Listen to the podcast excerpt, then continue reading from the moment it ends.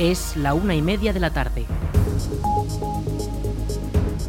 Buenas tardes, viernes 11 de noviembre retomamos la información local en la Almunia Radio en el 107.4 de la FM para informarles acerca de la actualidad de nuestra localidad y comarca. Les habla Aritz Gómez.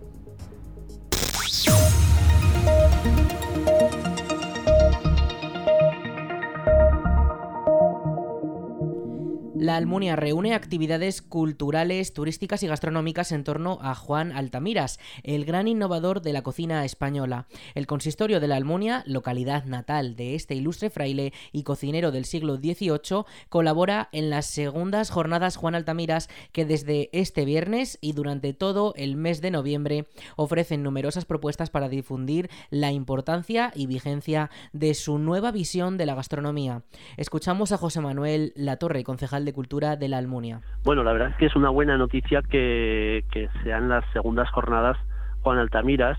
porque, bueno, pues hemos tenido que, pasar pues mucho tiempo hasta que de nuevo se realiza este evento que ya comenzamos hace hace tiempo con yo creo ya casi casi tres años desde que se hizo las primeras y bueno yo creo que es un, un evento que mm, que va a causar sorpresa y, y, también pues admiración porque mm,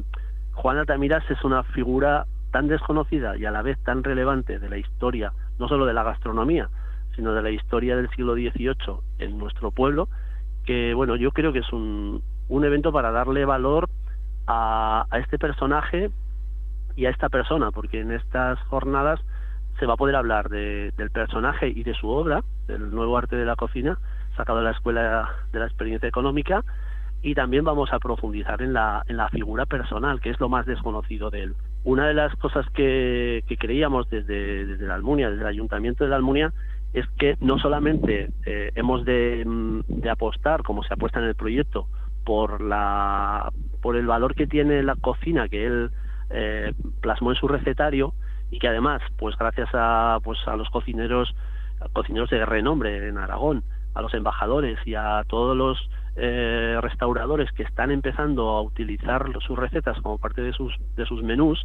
y eso es muy importante para darle precisamente popularidad a su obra. En este caso, la mesa va a estar centrada en la persona, es decir, eh, tenemos nuevas eh, averiguaciones, hemos hecho investigación, pues como se suele decir, pues en, en documentos originales hemos encontrado también un poco la huella personal que, que Altamiras o que Raimundo Gómez pudo hacer en, en su vida real, teniendo en cuenta que, claro, el hándicap es que fue un fraile lego y que no dejó descendencia. Entonces nos hemos aproximado a él a través de su familia. Hemos trazado el árbol genealógico y vamos a, a mostrar pues esas huellas de la persona que está detrás del libro y del personaje, al fin y al cabo. En las jornadas gastronómicas del 12 al 30 de noviembre, tres establecimientos hosteleros de la Almunia ofrecen platos inspirados en el libro Nuevo Arte de Cocina de su antecesor, El Patio de Goya, El Calamochino y El Búho. El domingo 27, el ayuntamiento ha programado la visita Paseo degustado por la Almunia que Altamiras pudo conocer. Un recorrido guiado y gratuito por los monumentos relacionados con el cocinero que conserva el pueblo y que se completará con una cata de alimentos. Escuchamos a Arturo Gastón, director del proyecto Juan Altamiras. Pues eh, es, es, una es un sueño, un sueño hecho realidad que, que nos está nos ha costado mucho esfuerzo para que pues sobre todo el, el esfuerzo de, de, Mm, hacer entender que, esta ruta turística, este nuevo producto turístico que va a generar beneficios económicos a, todos los sectores, pero principalmente al sector ah, servicios y al sector hostelero, obviamente, pues esta, esta ruta turística, que es un nuevo producto, como te decía, que gira en torno a la biografía de Juan Altamiras, ha costado, ha costado, pero al final está, mm, está cuajando y tengo que agradecer enormemente la implicación y el apoyo del Ayuntamiento de Cariñena, el Ayuntamiento de la Almunia, el de Fuente Todos y el de Alpartir, que en este momento están absolutamente implicados para que esta ruta turística sume un par de localidades más y con Zaragoza Capital lo cerremos del todo y lo presentemos el año que viene eh, presentemos este producto turístico en torno a la biografía de Juan Altamiras, que en esta ocasión, con motivo de las segundas jornadas que estamos, eh, que estamos comentando, del 12 al 13 de noviembre, pues bueno, en esta ocasión hacemos un avance y a modo de aperitivo yo recomiendo a todos que participéis en, las actividades que han diseñado con muchísimo cariño y con, con, con una con un contenido mm, interactivo para que participe el visitante con, el, con el guía Además, en Zaragoza también se celebran actividades englobadas dentro del Ágora Juan Altamiras y que incluyen degustaciones o charlas y visitas. Para poder acudir es necesario inscribirse y toda la información está disponible en la web frayaltamiras.com.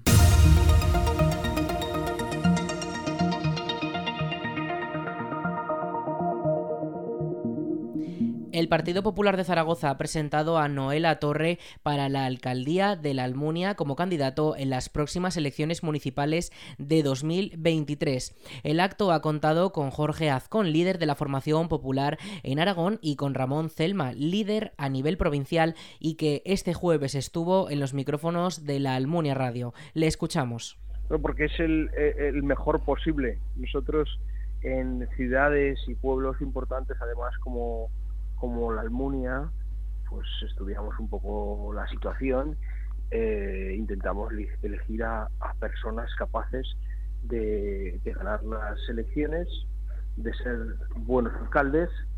y, por tanto de, cubrir todas las necesidades que ahora mismo tiene un municipio como la Almunia, ¿no? que es uno de los referentes para nosotros en, en la provincia. Hay que volcarse con la Almunia, hay mucho margen de, de crecimiento y para eso necesitamos pues un líder capaz de, de, de, transmitir con tranquilidad, con sensatez, con mucha normalidad ese cambio que queremos que se produzca en la Almunia. Creemos que Noé además es una persona reconocida en el ámbito personal y profesional, es un tipo muy, muy generoso, muy servicial, eh, que ha trabajado además de manera desinteresada en distintos ámbitos en, la Almunia y además personalmente me involucré para que para que fuese nuestro candidato porque creo que cumple todos los requisitos formales e informales para ser un buen candidato y después un gran alcalde. El candidato tiene 59 años y es prejubilado de banca. Está en el patronato de deportes y es fundador y miembro del Club de Buceo. También es fundador y miembro de la Peña Gastronómica y está muy involucrado en las fiestas patronales, según señalan desde el propio partido político. Los populares se enfrentarán a unos nuevos comicios tras ocho años en la oposición del Pleno del Ayuntamiento de la Almunia y tendrán que afrontar las nuevas problemáticas para mejorar la vida de los almunienses. Entre sus propuestas, ellos mismos destacan las mejoras previstas en el personal del centro de salud y han aprovechado el evento para avisar de que van a por todas las elecciones del 2023, en las que se decidirán alcaldías, gobiernos autonómicos y también la composición del Congreso y Senado. Con Noela Torre, por el PP, ya son dos los candidatos oficiales en la Almunia, ya que la actual alcaldesa por el PSOE, Marta Gracia, anunció en agosto en una entrevista en exclusiva para para esta emisora que se presentaría para la reelección. Este viernes a las 8 y cuarto el Club Deportivo La Almunia se enfrentará al equipo vecino de Épila en el Tenerías para buscar la primera jornada de la temporada con los tres puntos. Escuchamos a Diego Cabeza, entrenador del equipo almuniense. Pues bueno, está claro que la clasificación dice, dice lo que dice, que ahora mismo el Épila es el mejor equipo de la competición y nosotros eh, por números, pues estamos siendo el, peor de todos, así que, eso, eso es una, es una realidad que creo que no debemos obviar. Eh, también es una obviedad que ellos están cada día más cerca de perder y nosotros más cerca de ganar. Así que, y ejemplos en el deporte, pues no hace falta irnos muy lejos, ¿no? Este fin de semana el, el Casa de Monzaragoza de baloncesto, pues había perdido todos los partidos de la liga y le ganó al Real Madrid eh, en el partido que disputaron. O sea que en ese sentido creo que, el deporte nos ofrece eh, esperanzas de sobra y creo que sobre todo el, equipo, el trabajo que está haciendo cada semana y, la evolución que estamos llevando, pues nos dan, vamos, nos, nos da, no, iba a decir esperanzas, pero creo que no, son esperanzas, que son eh, opciones realistas de poder conseguir un, buen resultado, además jugando en casa, que el equipo siempre, eh, pues bueno, siempre agradece el jugar en Tenerías con el apoyo de la gente y, y convencidos, vamos, convencidos de que si hacemos una buena semana de entrenamientos como venimos haciendo habitualmente, pues que lo que te decía hace un momento, que nosotros cada día estamos más cerca de conseguir esa, esa primera victoria y, y seguro, vamos, eh, seguro que, este viernes estaremos, si, si no lo conseguimos, pues estaremos tan cerca como pudimos estar el otro día, que, que fue realmente cerca, vamos, estuvimos a, apenas unos segundos con la última ocasión del partido que tuvimos de habernos podido llevar esos esos tres puntos en juego y, y a por ellos que iremos esta semana contra, contra el Epila. Las previsiones apuntan a que el partido contará con mucha afición de los dos partidos, ya que la proximidad entre ambos pueblos facilita el transporte. La fecha de esta jornada de tercera división cae entre semana debido a las primeras fases de la Copa del Rey que se disputarán este mismo fin de semana. A las 8 y cuarto en el Tenerías, partido del Club Deportivo La Almunia contra el Club de Fútbol de Epila.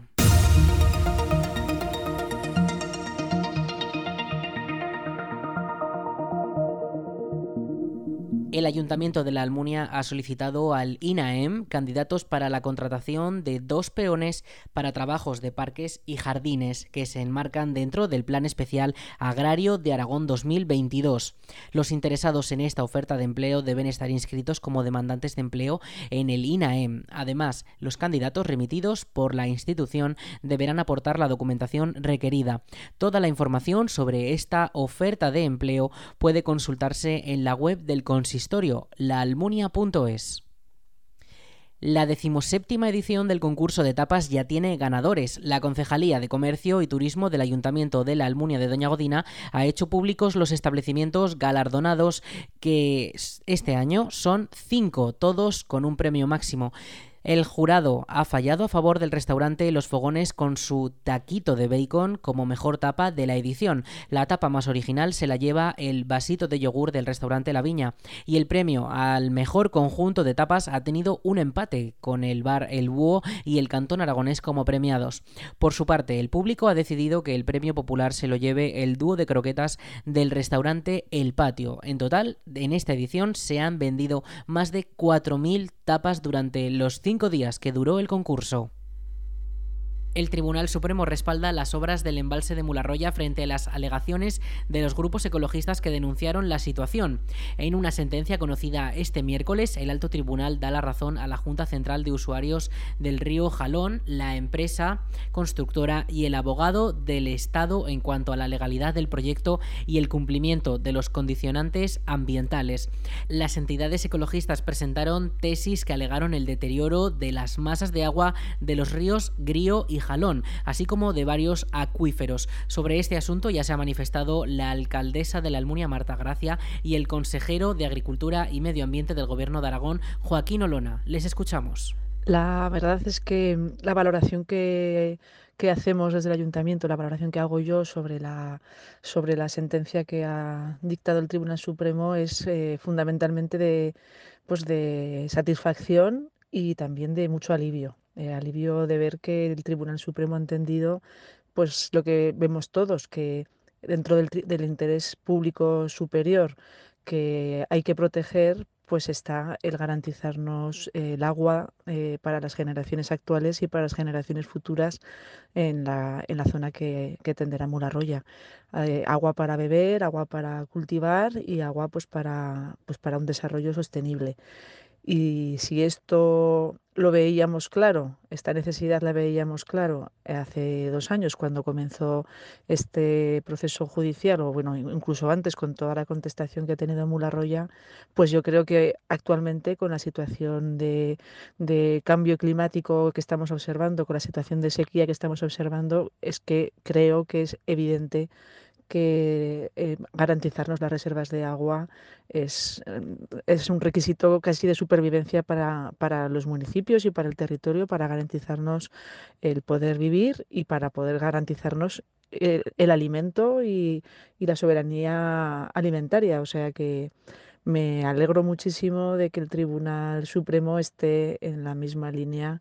que hemos mantenido los ayuntamientos durante todo este tiempo. Hay una cuestión que queda muy clara, es lo que acabo de decir. El, núcleo central del problema, que era eh, si estaba justificado el interés público superior, en tanto en cuanto afectaba o no a las masas de agua, queda claro que, está correctamente eh, que está, y que el plan hidrológico en su modificación eh, del 16 eh, pues eh, resuelve y trata esta cuestión de forma, de forma correcta y conveniente. Porque desde luego en el escenario, en el escenario hidrológico que tenemos de cambio climático, que yo me permito valorar en el sentido de que no es tan claro si va, si va a llover o va a dejar de llover. Lo que sí está claro es que va a haber muchísima más irregularidad y que ante esa irregularidad, pues la solución es la regulación. Necesitamos, necesitamos completar nuestras obras de regulación y seguramente ampliarlas. Esta es la, tesis que yo siempre he defendido y que, no, y que sigo defendiendo en este escenario eh, de mayor irregularidad hidrológica porque creo que son razones que están justificadas que necesitamos esa regulación para hacer frente a un escenario hidrológico que todo indica que va a ser cada vez más irregular. El fallo en contra de la Sociedad Española de Ornitología y la Asociación Plataforma Jalón Vivo estima los recursos de casación y corrige la sentencia dictada por la Audiencia Nacional que en abril de 2021 determinó que la presa, el azud de derivación y el túnel de trasvase infringían la Directiva Marco del Agua de la Unión Europea y concretamente el artículo 4 que exige consignar específicamente en el Plan Hidrológico de Cuenca los efectos del proyecto sobre las masas afectadas y que según la instancia de la audiencia de 2021, el plan hidrológico elaborado en 2014 no explicaba debidamente los efectos potenciales. Asociaciones como UAGA ya se han pronunciado y han señalado que esta declaración es muy importante y marca un camino y una interpretación legal sobre la normativa teniendo en cuenta la evolución en el tiempo de los proyectos. El consejero Olona, por su parte, ha señalado que las medidas que se adoptaron fueron las adecuadas. Escuchamos de nuevo al consejero de Agricultura y Medio Ambiente. Bueno, pues desde luego felicitarnos y, desde luego felicitar a los usuarios, eh, a, los regantes que han y la empresa que ha defendido los intereses, creo que de todos, pero también felicitar a la Administración Hidráulica, a Confederación, a la Confederación Hidrográfica del Ebro y al propio Ministerio, porque en definitiva esta sentencia lo que viene a confirmar es que se actuó correctamente y que, que, se habían tomado las, las, todas las medidas eh, de protección ambiental necesarias y que por lo tanto la actuación era, es correcta. Mularroya es una obra sujeta a tres planes hidrológicos del Ebro de años distintos, los de 1998, 2014 y 2016. El último sí recogió un análisis del proyecto de construcción de la presa y obras asociadas cumpliendo con la directiva Marco y que según el Supremo la sentencia recurrida no tiene en cuenta.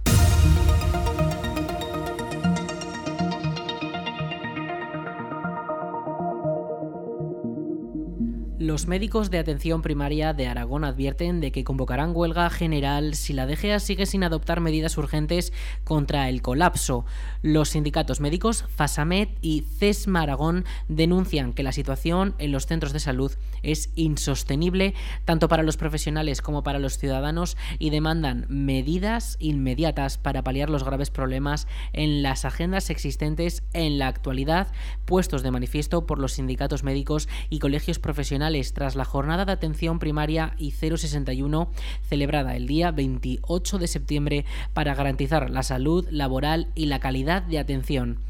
Escuchamos a Leandro Catalán, presidente del Sindicato de Médicos de Atención Primaria FASAMET, y a Mercedes Ortín, secretaria general de CES Maragón. Hace un mes hicimos esa jornada de atención primaria que les hemos dicho que se presentaron propuestas del ámbito general, concretamente medidas para el medio urbano, medidas para el medio rural y medidas para el 061. Se presentaron al gobierno y se están, eh, eso es lo que están pendiente de hablar. Eh, lógicamente, ayer la Asamblea decidió que no podemos aguantar más y que se, en el horizonte hay un calendario de movilizaciones. ¿Cómo se empezará? Para eso se ha creado una comisión, un comité de crisis que le hemos llamado de médico de atención primaria, en el que voluntarios se han ofrecido para estar conjuntamente con sindicatos y entre todos planificar eh, las medidas que se van a tomar y los pasos que va dando la administración. Nosotros no tenemos interés, pero que si no tenemos otro remedio, pues tendremos que convocar huelga, como han hecho otras comunidades autónomas. Aunque nosotros venimos pues avisando y diciendo y poniendo encima de la mesa,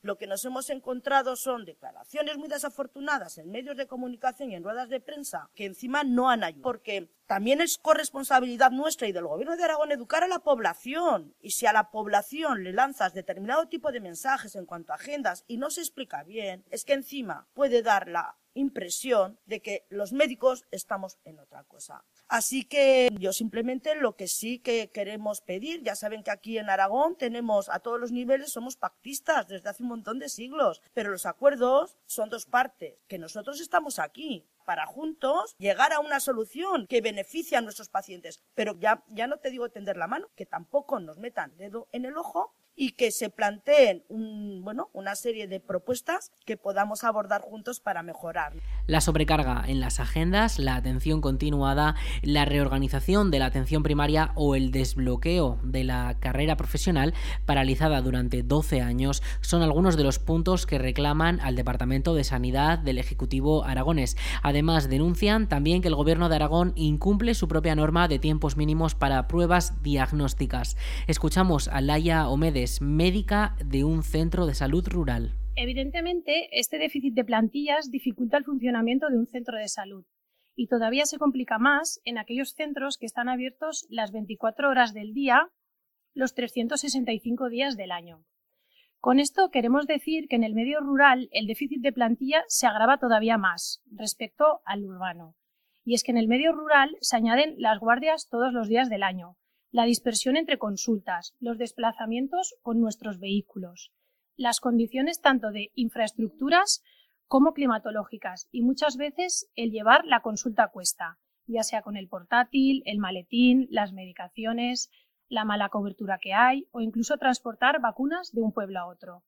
Todo ello para poder dar una cobertura sanitaria digna en todas las zonas, con las mismas oportunidades que en la ciudad, pero que muy a nuestro pesar está repercutiendo en la calidad asistencial y es que los médicos no podemos llegar a todo. La edición número 35 del Congreso Aragonés de Atención Primaria reunirá a más de 300 médicos desde este jueves y hasta el sábado en el Hotel Centro de Zaragoza. El programa incluye conferencias y talleres sobre diversas cuestiones, desde las adicciones y el riesgo de suicidio hasta las nuevas vacunas contra el neumococo o las aplicaciones útiles en las consultas. Además, representantes de PSOE y Partido Popular participarán en un debate sobre propuestas de mejora.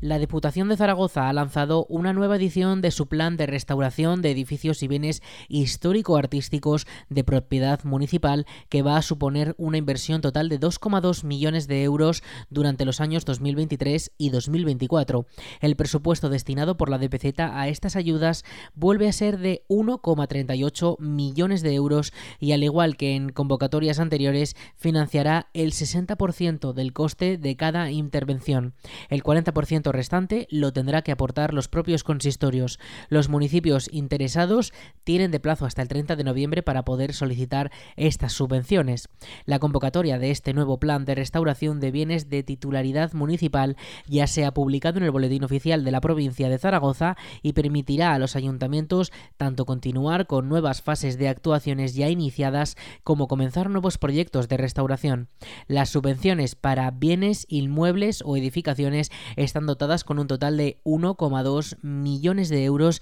y financiarán actuaciones cuyo presupuesto total esté comprendido entre los 40.000 y los 100.000 euros. Una vez analizadas todas las solicitudes, la Comisión de Valoración distribuirá las ayudas atendiendo a criterios como que se trate de construcciones incluidas en las anteriores convocatorias del plan, el nivel de riesgo estructural que presenta el inmueble, los daños no estructurales, su grado de interés histórico-artístico o que sea un edificio destinado a usos públicos. Por su parte, las subvenciones para objetos de distinto tipo cuentan con un presupuesto total de 180.000 euros y costearán restauraciones con un presupuesto máximo de 30.000 euros. A la hora de concederlas, la comisión valorará en este caso si se trata de un bien ya incluido en anteriores convocatorias del plan, si corre el riesgo de perderse o de destruirse y su valor histórico-artístico.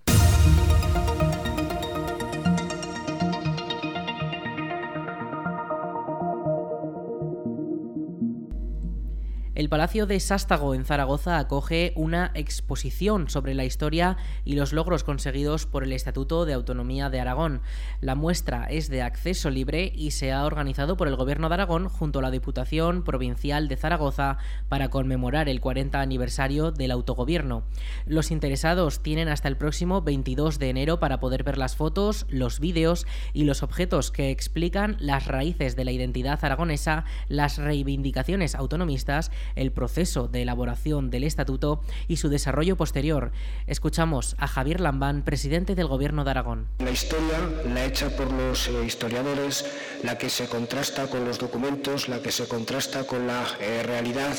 la que huye de eh, maniqueísmos, la que huye de sectarismos, es un componente formidable para educar ciudadanos libres, para educar ciudadanos con sentido crítico, en definitiva, para educar demócratas. Y toda la eh, conmemoración del cuadragésimo aniversario del Estatuto de Autonomía que el Gobierno y otras instituciones vienen desarrollando desde hace varios meses ha tenido ese eh, propósito, el de que todo lo que se hiciera desde las instituciones debería ser siempre, pero en este caso de una manera especial, todo lo que se hiciera de las instituciones debería, ser, debería estar absolutamente impregnado de eh, servicio al interés general. En la inauguración han participado los presidentes de ambas instituciones y en el caso de la DPZ su presidente ha destacado que el autogobierno también ha sido vital para el medio rural. Escuchamos a Sánchez Quero, presidente de la DPZ. En definitiva, hemos de considerar que estos 40 años han supuesto un paso de gigante para Aragón y para, y para los aragoneses, y, cómo no, para el medio rural. El Estatuto de Autonomía ha sido vital para el fortalecimiento de la democracia y del autogobierno, y también, por supuesto, para nuestros pueblos. Podemos sentirnos orgullosos del trabajo que se ha hecho en estos 40 años, pero jamás debemos sentirnos satisfechos. Queda mucho por hacer. Tenemos ante nosotros el reto permanente de obtener, entre otras cuestiones, una financiación justa, mantener vivos nuestros pueblos y de promover el progreso, además de escuchar las demandas de nuestros vecinos y responder a ellas con honradez, con eficacia y con justicia. La exposición ha sido comisariada por Carlos Forcadell, catedrático de Historia Contemporánea de la Universidad de Zaragoza y director de la institución Fernando el Católico de la Diputación de Zaragoza, y puede verse hasta el 22 de enero en el Palacio de Sástago, con entrada libre. De martes a sábado estará abierta de 11 a 2 del mediodía y de 6 a 9 de la tarde, mientras que los domingos y los días festivos podrá visitarse desde las 11 hasta las 2 de la tarde Vamos con la previsión meteorológica.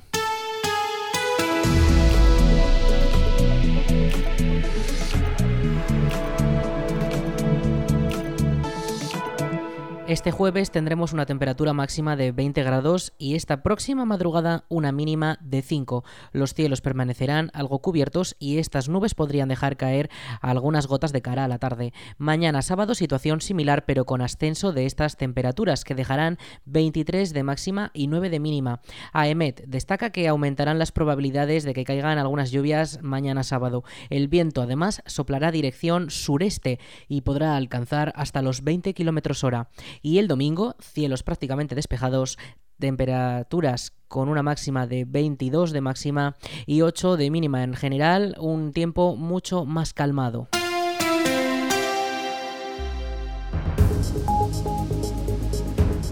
Hasta aquí la información local en la Almunia Radio. En unos minutos, a las 2 de la tarde, toman el relevo nuestros compañeros de Aragón Radio con más información. Un saludo en nombre de todo el equipo y de quien les habla, Aritz Gómez. Buenas tardes.